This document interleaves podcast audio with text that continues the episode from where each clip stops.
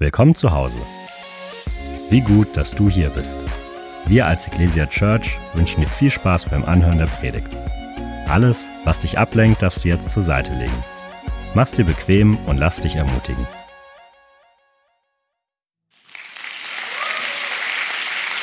Halleluja. Jesus hat mich gesund geliebt, hat sie gesagt. Ich darf ein Leben führen, von dem ich nie dachte, dass es gibt. Die Regenwolken haben sich verzogen. Ist das nicht herrlich? Hey, das kann passieren, wenn wir in unserem Leben dem Kreuz Jesu begegnen. Alles kann sich ändern, wenn wir dem Kreuz begegnen.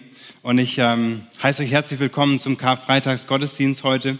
Auch alle Leute online, schön, dass ihr mit dabei seid, alle Kinder, alle Familien. Hey, wie schön ist es, dass wir gemeinsam Jesus ehren können an diesem Nachmittag oder dass wir auf ihn schauen dürfen, dass wir Danke sagen dürfen für sein Opfer. Er ist der Mittelpunkt, das Kreuz ist der Mittelpunkt von Karfreitag. Ähm, und nicht immer wird es so positiv erlebt, wie wir das gerade in dem Video gesehen haben von Julia. Ich habe diese Woche äh, von jemandem gelesen, er hat geschrieben, als Jugendlicher hörte ich zum ersten Mal, dass Jesus Christus für mich am Kreuz gestorben sein soll. Das war mir unangenehm und peinlich. Wieso sollte jemand für mich sterben? Ich habe mich geschämt und fühlte mich wie entblößt. Ich dachte in Richtung Gott, das wäre aber nicht nötig gewesen. Und das Kreuz wird so unterschiedlich erlebt und wahrgenommen von uns. Ein Stück weit hat jeder von uns so einen eigenen Zugang und Blick auch zum Kreuz. Und das zeigt sich allein schon an der Bezeichnung Karfreitag. Ja, wir hatten gestern darüber gesprochen, auch mit den Kindern bei uns in der Familie. Karfreitag bedeutet auf Deutsch, bei uns in, in, in der deutschen Sprache so viel wie Trauerfreitag oder Wehklagefreitag. Es kommt so aus dem althochdeutschen Kara und Kara bedeutet Kummer oder Trauer. Aber im Englischen hat es eine ganz andere Bedeutung. Da heißt es Good Friday. Der gute Freitag oder auch der gütige, der fromme, der heilige Freitag, Gottes Freitag. Komplett andere Sichtweise. Wir sehen es schon sprachlich, wie man unterschiedlich rangehen kann an diesen Tag. Und vielleicht geht es dir ähnlich oder ging es dir auch ähnlich, dass du ganz unterschiedliche Sichtweise hast vom Kreuz. Ja, du siehst, du nimmst es unterschiedlich wahr, du beziehst es vielleicht auf dein eigenes Leben, du, ähm, du hast ein Leben voller Höhen, aber auch voller Tiefen. Und meine Frage an dich heute ist, dass du mal tief in dich reinhörst und und reinhörst und überlegst, hey, was löst das Kreuz in mir aus? Welche Gefühle löst das Kreuz in mir aus? Sind es Gefühle von Trauer, von Schmerz, von vielleicht von Verlust, so eher dunkle, vielleicht ja schwierige Gefühle auch? Oder sind es Gefühle von Vertrauen, Gefühle der Hoffnung, Gefühle der Vergebung? Ich glaube, Jesus möchte uns heute unseren, unser Blick ein Stück weit verändern unser Blick aufs Kreuz. Er möchte unseren Blick schärfen, er möchte uns eine neue, neue Perspektive auch geben, die, uns, äh, die wir brauchen, die, uns, die hilfreich für uns ist, für unser Leben. Ich möchte gerne mit uns beten, bevor wir weitergehen.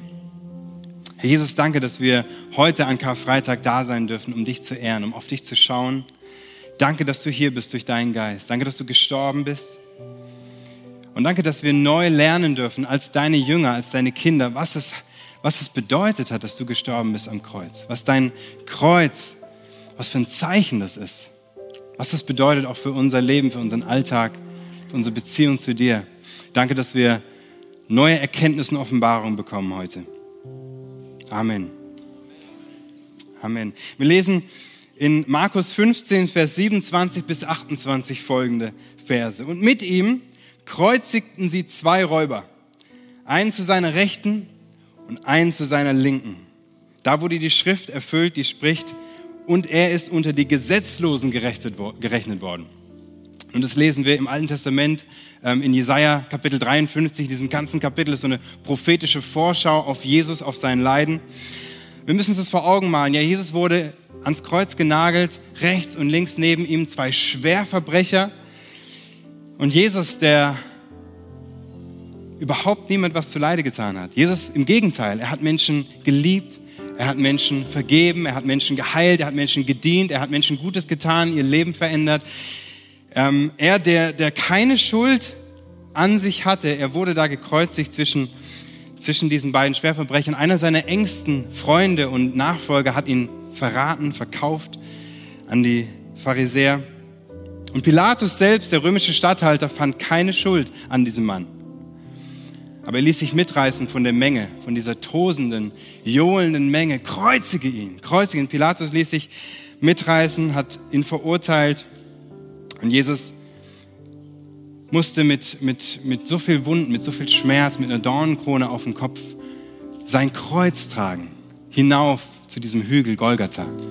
Golgatha bedeutet Schädelstätte und es war ein Hügel außerhalb von der Stadt Jerusalem, der sichtbar war für, von der Stadt aus. Also man hat ihn gesehen, es war ein exponierter Ort und es war die Hinrichtungsstätte der Römer schlechthin, wo dieses, dieses furchtbare Folterinstrument, das Kreuz, eines der, der schlimmsten Marterwerkzeuge, Folterinstrumente gebraucht wurde, als Abschreckung auch für das ganze Volk, dass sie ja nicht Verbrechen gehen, dass sie ja nicht das Gesetz brechen in irgendeiner Form. Und dort auf diesem Hügel Golgatha wurde Jesus also verurteilt, aufgehängt und er hing zwischen diesen beiden Verbrechern. Über ihm diese Inschrift, dieses Schild INRI, diese vier Buchstaben I-N-R-I, das ist lateinisch und steht für Jesus Nazarenus Rex Judeorum. Auf Deutsch übersetzt Jesus von Nazareth, König der Juden.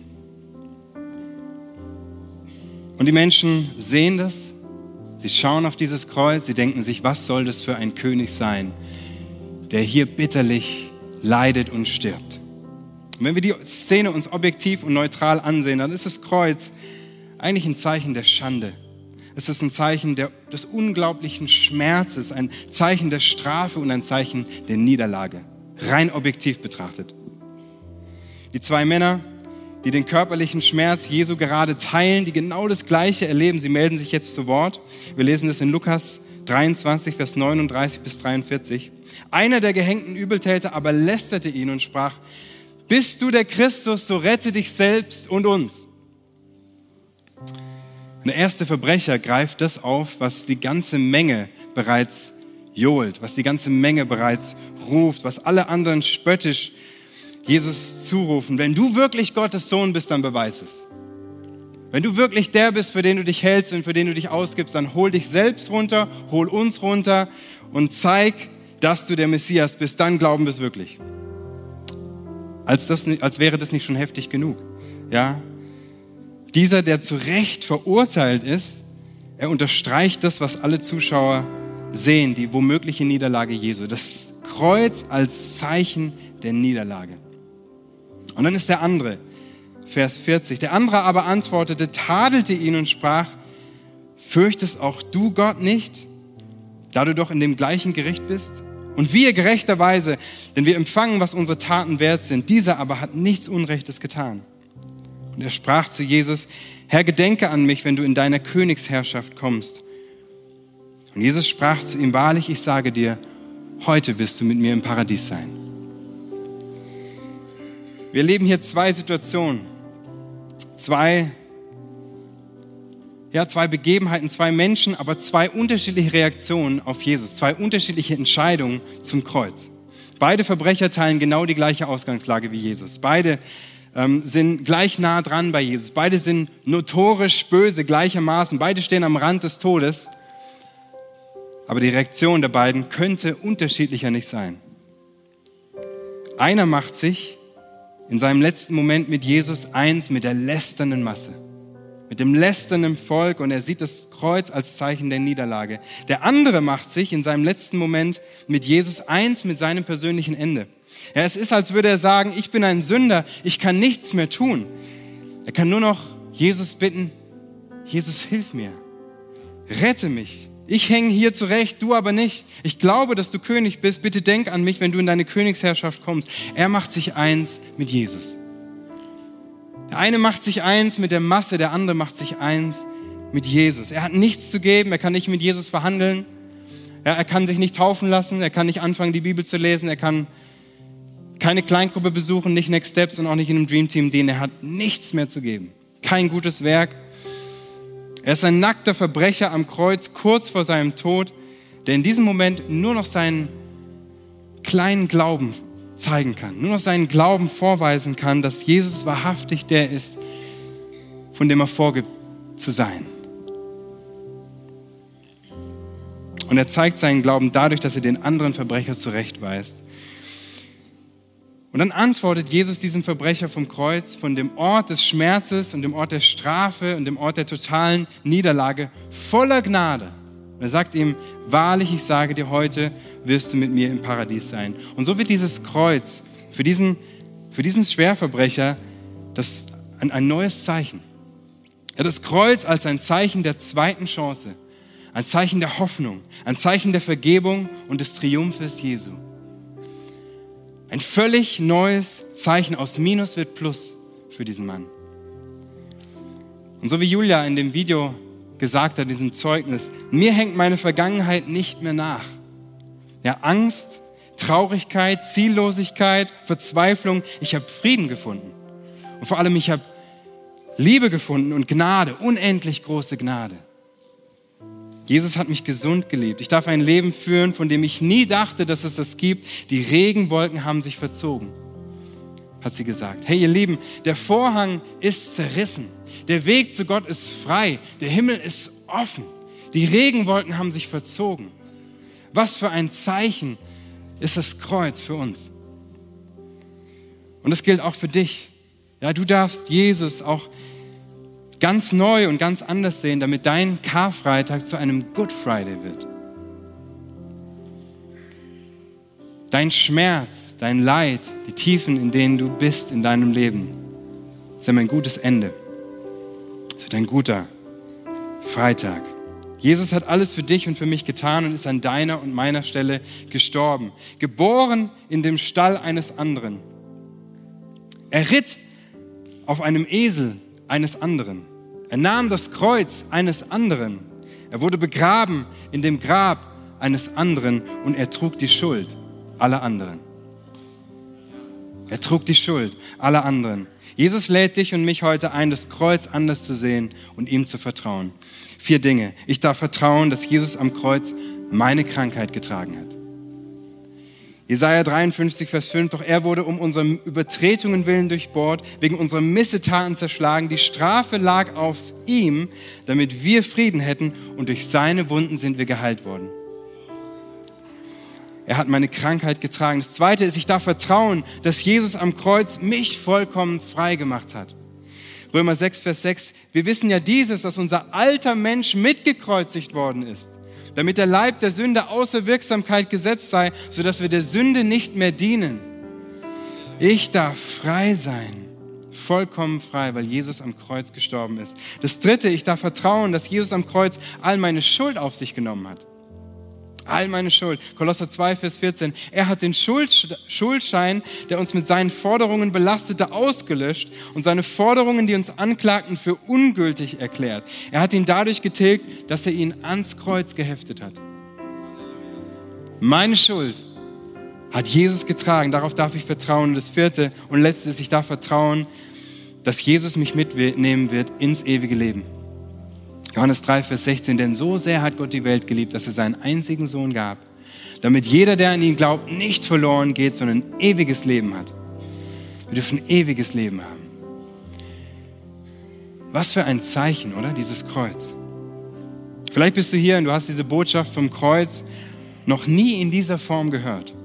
Vielleicht hörst du es heute zum allerersten Mal in dieser Deutlichkeit, in dieser Klarheit, in dieser Wahrheit und in dieser positiven Art und Weise.